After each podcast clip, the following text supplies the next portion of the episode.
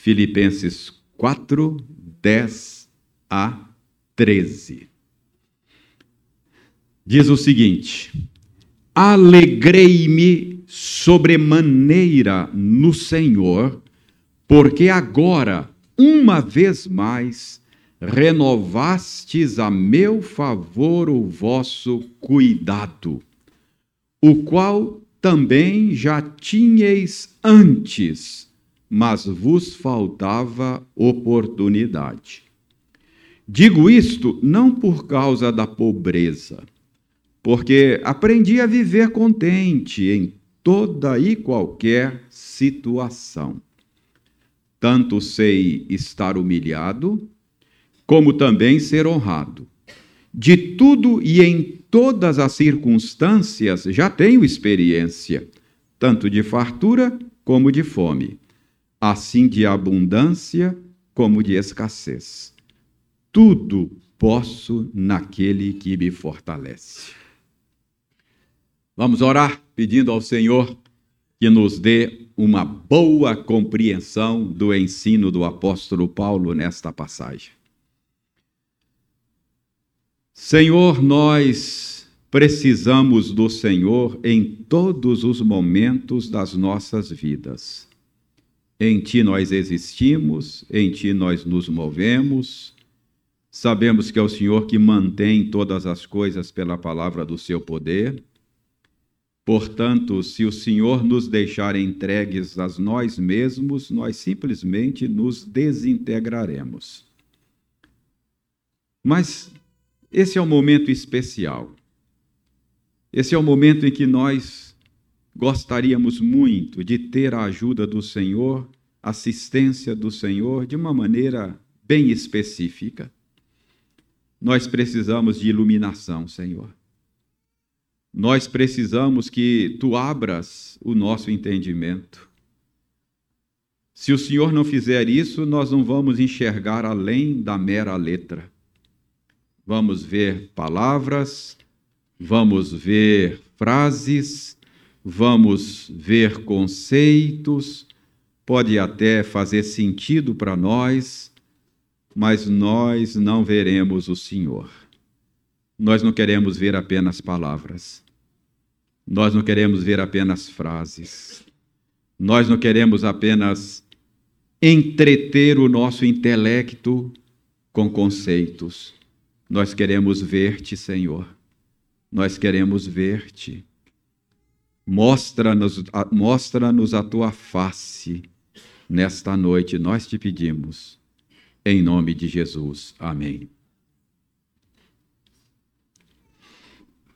Irmãos, Paulo está aqui já terminando a sua epístola. E Paulo termina a epístola enviada aos crentes lá de Filipos com uma nota de gratidão. Então, Paulo está aqui expressando a sua gratidão aos filipenses. Mas o modo como Paulo expressa a sua gratidão é bastante instrutivo para todos nós. Ah, nós vamos aprender muita coisa aqui com essa nota de, de, de, de gratidão do apóstolo Paulo. É, nós vamos começar hoje a analisar a nota de gratidão dele e não vamos terminar hoje. Ah, vejam aí, então, como é que Paulo começa a apresentar a sua gratidão? Como é que ele começa a verbalizar a gratidão do seu coração? Verso 10, ele diz assim: Alegrei-me sobremaneira no Senhor, porque agora, uma vez mais, renovastes a meu favor o vosso cuidado, o qual também já tinhais antes, mas vos faltava oportunidade. Nós sabemos que Paulo estava preso em Roma quando escreveu esta carta, e a igreja de Filipos enviou um mensageiro a Roma, o nome dele é Epafrodito, e, dentre outras coisas, Epafrodito, que foi visitar Paulo na prisão, enviado pela igreja dos Filipenses, levou a Paulo uma oferta. Paulo aqui então está agradecendo a oferta que ele recebera da igreja dos Filipenses. Notem o modo como Paulo fala desse envio. Ele diz aí: renovastes a meu favor o vosso cuidado. Renovastes, o verbo renovastes, sugere que os filipenses tenham ficado assim algum tempo maior do que o de costume sem mandar ofertas para Paulo. Além disso, notem também que Paulo diz que ele se alegrou sobremaneira quando ele recebeu a oferta enviada pelos filipenses. Então, Paulo está dizendo aqui que ficou muito alegre, que ele ficou muito feliz, ele se alegrou sobremaneira quando ele recebeu uh, essa oferta deles como um renascimento, como uma renovação do cuidado deles para com o apóstolo Paulo. Então, quando Paulo diz assim: Eu me alegrei sobremaneira porque vocês renovaram o cuidado para comigo. É como se Paulo tivesse dito assim: Olha, finalmente, finalmente mandaram oferta mais uma vez. Parece que, parece que esse é o tom, não é? finalmente mandaram oferta mais uma vez. Mas Paulo não está aqui ressentido, Paulo não está amargurado, porque notem que no final aí do verso 10, verso que estamos analisando, Paulo reconhece que a demora era por falta de oportunidade. Não está aí no final do verso 10? Vos faltava oportunidade. Irmãos, naqueles dias, nem sempre era fácil encontrar um portador para cumprir uma missão como a que Epafrodito cumpriu naquela ocasião. Não tinha Pix, não, não era fácil, não tinha transferência, o sistema bancário como nós temos hoje, não é? Nós vivemos num mundo bastante diferente, facilidade de locomoção, facilidade de transporte, não é? De comunicação. Naquela época não era assim. Era era preciso encontrar uma pessoa que estivesse disponível, que estivesse disposta a fazer longas viagens que levavam às vezes dias a fim de cumprir uma tarefa, assim de levar uma oferta para o pastor missionário, o apóstolo Paulo. Então Paulo não está ressentido, ele diz: "Olha, eu sei que que faltou oportunidade para que vocês é, me assistissem com esta oferta. Além disso, irmãos, Paulo faz uma ressalva aí no verso 11. A ressalva de Paulo é a seguinte: digo isto não por causa da pobreza, porque aprendi a viver contente em toda e qualquer situação. Então Paulo diz: olha, eu estou dizendo isso não não para para aqui mandar um recado para vocês. Eu estou dizendo isso não para adverti-los. Eu não estou dizendo isso não porque eu estivesse aguardando impacientemente pela oferta de vocês. Ah, eu, não, eu não estou aqui de jeito nenhum é, ressentido com vocês. É, eu aprendi a viver contente em toda e qualquer situação. Então, Paulo não estava ressentido, Paulo não estava ansioso, Paulo não estava perdendo o sono por causa disto. Então, Paulo diz: Eu aprendi a viver contente em toda e qualquer situação. Essa é a razão pela qual Paulo é, diz que não estava aguardando pacientemente pela oferta dos filipenses. Isso está aí na segunda do verso 11. Porque aprendi a viver contente em toda e qualquer situação. Eu não estou dizendo isso por causa da pobreza, porque eu aprendi a viver contente em toda e qualquer situação. Irmãos, a palavra contente, palavra contente aí é muito importante. Porque quando Paulo diz no verso 11, eu aprendi a viver contente, ele usou um termo grego, porque Paulo escreveu no grego, ele usou um termo grego que é autarques, contente. Paulo diz: Eu aprendi a viver contente, autarques. É curioso que nós temos uma palavra no português que tem origem na mesma raiz desta palavra que o Espírito Santo colocou na mente de Paulo quando ele escreveu isso, autarques. É da raiz desta mesma palavra que vem o termo autarquia. Você sabe o que é uma autarquia, não é?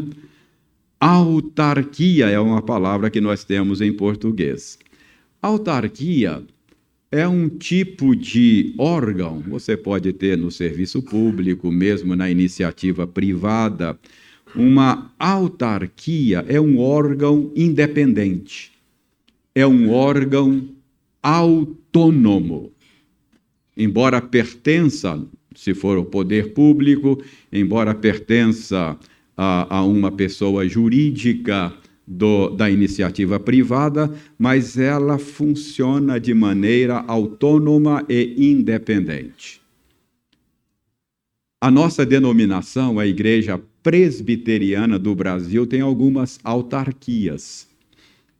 Por exemplo, a Casa Editora Presbiteriana, a editora Cultura Cristã, é uma autarquia. Ela pertence à igreja, pertence à denominação, mas ela tem independência, ela tem governo próprio, ela, ela é autônoma. Luz para o caminho, que faz os nossos cada dias, é uma autarquia da Igreja Presbiteriana do Brasil. Ela pertence à Igreja Presbiteriana, mas ela funciona de maneira autônoma, independente. A APECOM é uma autarquia. Entendeu o que é uma autarquia? Então, é um órgão que funciona de maneira autônoma, independente, autossuficiente. Então, irmãos, quando Paulo está dizendo aqui que ele aprendeu a viver contente, autarquês, ele está dizendo que aprendeu a viver de maneira autossuficiente, de maneira independente das circunstâncias da vida. Ele não se deixava consumir, ele não se deixava levar pelas circunstâncias da vida, fossem elas favoráveis ou desfavoráveis. Eu aprendi a viver contente em toda e qualquer situação eu aprendi a viver na riqueza e aprendi a viver na pobreza. Uh, eu, eu funciono na vida de uma maneira autônoma, independente, autossuficiente em relação às circunstâncias da vida. Ele diz no verso 2: Tanto sei estar humilhado, como também ser honrado de tudo e em todas as circunstâncias, diz ele no verso 12, já tenho experiência, tanto de fartura como de fome, assim de abundância como de escassez. Então, o que Paulo está dizendo é que as condições da vida, os acontecimentos da vida, os fatos da vida ao seu redor uh, não, não dominavam, não controlavam a sua existência. Quaisquer que fossem as circunstâncias, qualquer que fosse a situação, Paulo diz que não se deixava levar por elas. A sua vida não era controlada pelas circunstâncias. Ele não era abatido pela pobreza, pela escassez, e ele não era arrebatado pela prosperidade e pela riqueza. Quer tivesse abundância, quer padecesse necessidade, Paulo não se importava. É isso que ele está dizendo. A vida dele era independente destas coisas. Essas coisas não eram determinantes para ele. Então, é isso que Paulo diz quando ele está dizendo que eu aprendi a não ser controlado pelas circunstâncias, autarquês. Eu não dependo delas. Haja o que houver, aconteça o que acontecer, eu aprendi a ser autossuficiente.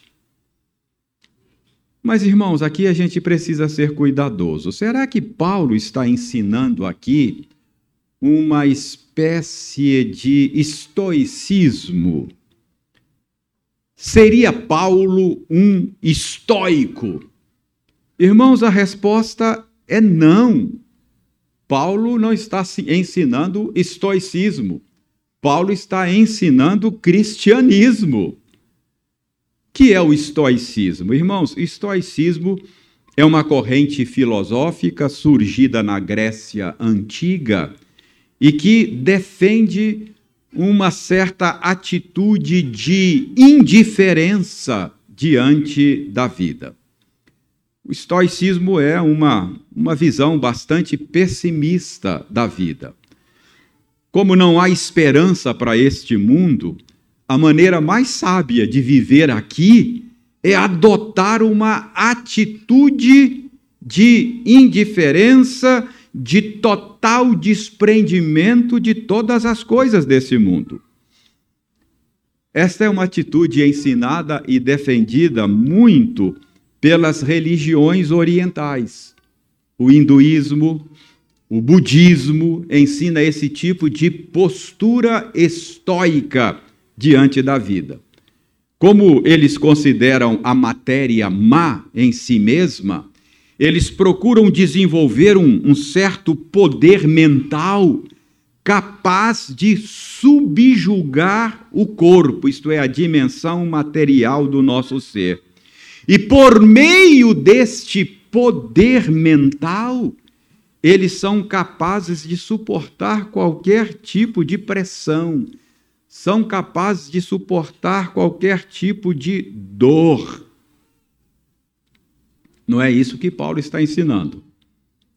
Não é estoicismo. Ah, para você lembrar dessa atitude a qual eu quero me referir agora, é, certamente você já ouviu falar, ou pelo menos viu em filmes, não é? Alguma exibição de um faquir. Você sabe o que é um faquir? é aquele sujeito que tem uma força mental tal que ele consegue resistir qualquer tipo de dor. E então eles eles usam esse poder mental desenvolvido para para dar exibições, não é? Já vai lá, caminha sobre o fogo, já viram? Engole espada. deita sobre uma cama de pregos e dorme lá tranquilo. Consegue deitar lá e ficar tranquilo numa cama de pregos. Então, estoicismo é mais ou menos esse tipo de atitude que consegue, pelo poder mental, desenvolver uma postura tal que fica impassível, indiferente diante dos acontecimentos. Paulo está, estaria ensinando esse tipo de coisa aqui? Irmãos, não é isso que Paulo está ensinando. Paulo não está falando aqui de uma atitude estoica. Isso fica claro? Notem que Paulo não é indiferente às circunstâncias da vida. Ele diz aqui que ele se alegrou sobre maneira quando ele recebeu a oferta. Então, ele, ele não era impassível, ele não era indiferente aos acontecimentos. A chegada de Epafrodito levando oferta para ele afetou o coração de Paulo, se alegrou, não é? Então, Paulo não está defendendo aqui uma atitude estoica, fica claro, porque Paulo era capaz de alegrar-se com o que estava acontecendo, ele era capaz de se entristecer com o que estava acontecendo. Então, Paulo não era assim indiferente às circunstâncias. O que Paulo está ensinando aqui é que, embora ele fosse afetado pelas circunstâncias, ele podia alegrar-se, ele podia entristecer-se, ele não era dominado por elas. Ele não era arrastado pelas circunstâncias. Notem ainda que Paulo diz aqui uma coisa muito importante. Paulo diz: Eu aprendi a viver contente em toda e qualquer situação. Então, isso sugere que houve um tempo quando Paulo não soubesse. Foi algo aprendido. Então, Paulo diz: Eu aprendi a viver contente em toda e qualquer situação. Foi algo que Paulo desenvolveu. Irmão, será que Paulo está falando aqui do desenvolvimento de alguma técnica mental que o ajudava a suportar a adversidade, a dor e o sofrimento? Será que Paulo está dizendo aqui que ele desenvolveu uma estratégia mental? Irmãos, o texto deixa claro que não é isso. O verso 13 deixa claro que não se trata disso. Paulo diz que aprendeu a viver contente em toda e qualquer situação. Paulo diz que não era arrastado pelas circunstâncias, por quê? Verso 13: Tudo posso naquele que me fortalece. Então, Paulo não está falando aqui do desenvolvimento de uma técnica mental. Paulo está falando aqui de um relacionamento com alguém que lhe trazia forças. Então, não é o desenvolvimento de uma técnica que está em questão. O segredo de Paulo era o seu relacionamento com Jesus. Então, Paulo diz que ele aprendeu a viver contente em toda e qualquer situação por causa do seu relacionamento com Jesus Cristo, de onde ele derivava aquilo que ele necessitava para viver contente em toda e qualquer situação. Então, qual é o segredo de Paulo? O segredo de Paulo não era uma técnica mental. O segredo de Paulo não era a força do pensamento positivo. O segredo de Paulo era o seu relacionamento com o Senhor Jesus. Mas o que foi que Paulo aprendeu neste relacionamento? Irmãos, eu quero sugerir que Paulo aprendeu a ter um coração satisfeito em Jesus. Na segunda carta que Paulo escreveu aos Coríntios, Paulo nos conta que ele enfrentou uma circunstância muito perturbadora na sua vida. Paulo não diz claramente que tipo de circunstância adversa era aquela, mas ele usa uma metáfora que dá uma ideia bastante clara do problema. Ele chama de espinho na carne. Então, Paulo diz que enfrentou uma circunstância que o perturbava, que o incomodava, como se fosse um espinho na sua carne. Paulo diz que era como um mensageiro de Satanás que o esbofeteava constantemente. E parece que Paulo se angustiou durante algum tempo, porque Paulo fala que ele orou três vezes ao Senhor a respeito disso. Pediu libertação, pediu livramento ao Senhor. E Paulo não teve libertação desse espinho. Mas Paulo aprendeu que a graça do Senhor seria bastante para ele. O Senhor disse: A minha graça te basta. A minha graça é suficiente para você, Paulo. Essa foi a resposta que Paulo recebeu do Senhor. Então, irmãos, eu, eu creio que esse episódio tenha sido crucial para que Paulo aprendesse a viver contente em toda e qualquer situação. Ele está dizendo aqui que ele aprendeu que Jesus é suficiente, que Jesus é bastante que a graça dele nos basta. Ah, vejam como é que Paulo falou desse aprendizado aqui nessa mesma carta, texto que lemos ainda há pouco na liturgia. Veja aí, capítulo 3, verso 8 desta carta. Paulo diz: Sim, deveras considero tudo perda. Isto é, eu me desprendi de tudo eu não sou controlado por absolutamente nada neste mundo. Por que, Paulo? Por causa da sublimidade do conhecimento de Cristo Jesus, meu Senhor.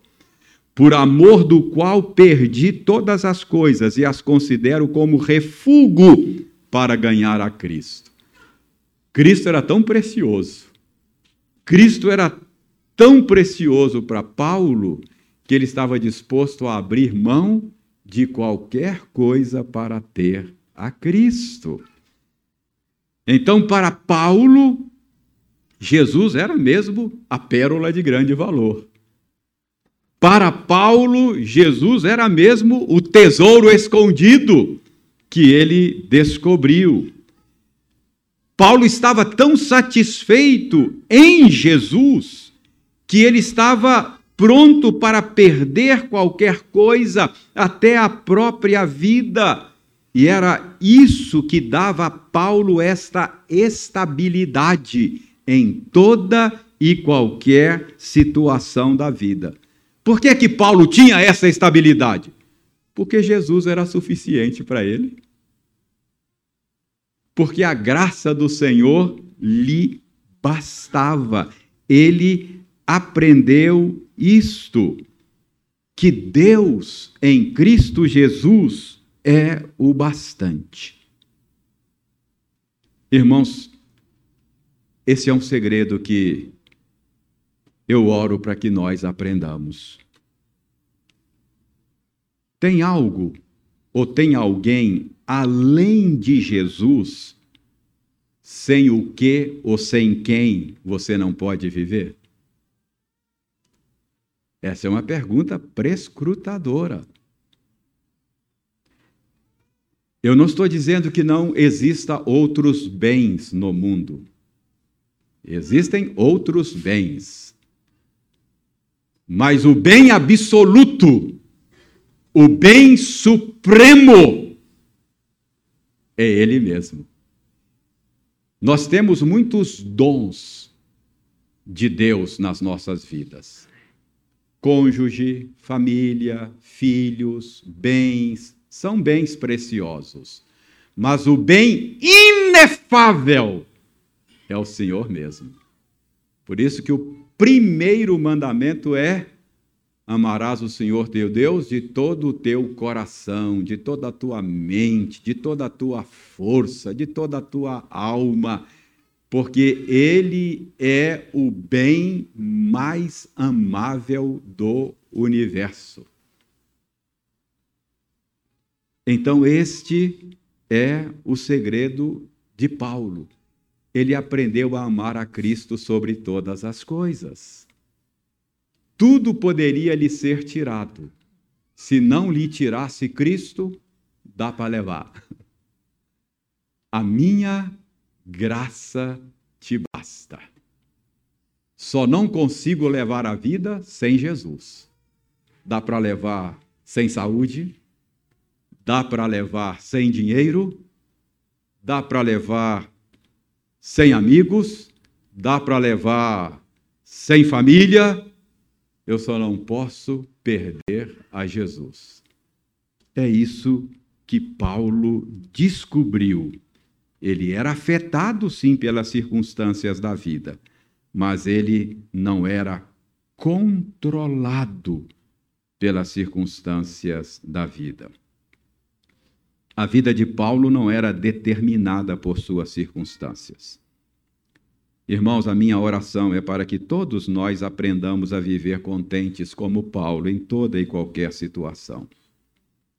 A minha oração é para que aquele que ensinou Paulo, ele disse que aprendeu, aquele que ensinou Paulo ensine a mim, ensine a você. Eu tenho aprendido isso, não é fácil, mas eu tenho pedido ao Senhor, Senhor, me ajuda, convença o meu coração de que o Senhor é o meu bem maior, de que o Senhor é o meu bem inefável.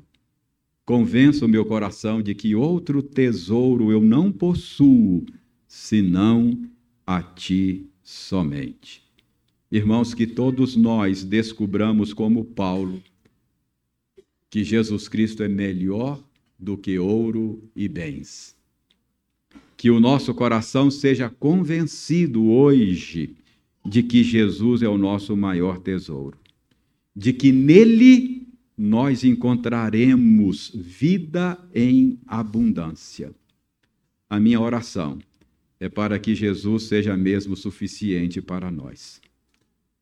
Assim, nós encontraremos satisfação nele seremos afetados pelas circunstâncias da vida, mas não seremos dominados por ela, por elas. Na alegria, na tristeza, na saúde, na, na doença, na escassez ou na, ou, ou, ou na abundância, nós manteremos a nossa estabilidade. Nós conseguiremos navegar, mesmo que o mar esteja bravio. Qual é o segredo de Paulo? Coração contente no Senhor. Eu espero que você e eu descubramos que Jesus é o nosso maior bem, que Ele é o nosso maior tesouro. Quem tem Jesus tem tudo e não precisa de nada. Que Ele nos convença disso. Amém.